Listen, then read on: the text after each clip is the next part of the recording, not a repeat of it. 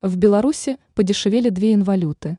Результаты торгов 16 ноября. Четвертые торги недели на белорусской валютно-фондовой бирже БВБ завершились падением стоимости двух иностранных денежных единиц.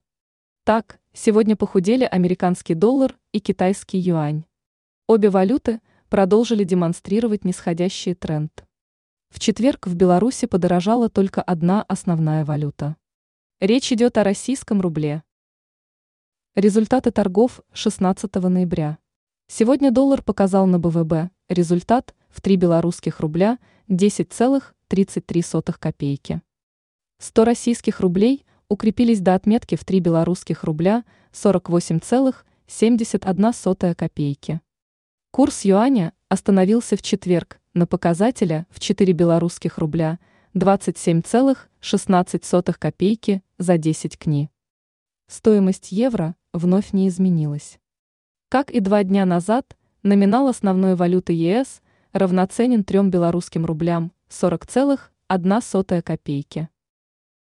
Насколько подешевели доллар и юань? Денежная единица США подешевела в Беларуси в третий раз подряд. Потеря составила 0,153 десятитысячных пункта, минус 0,49%. Юань стал дешевле на 0,71%. Китайская валюта не может вернуться к росту с начала текущей недели.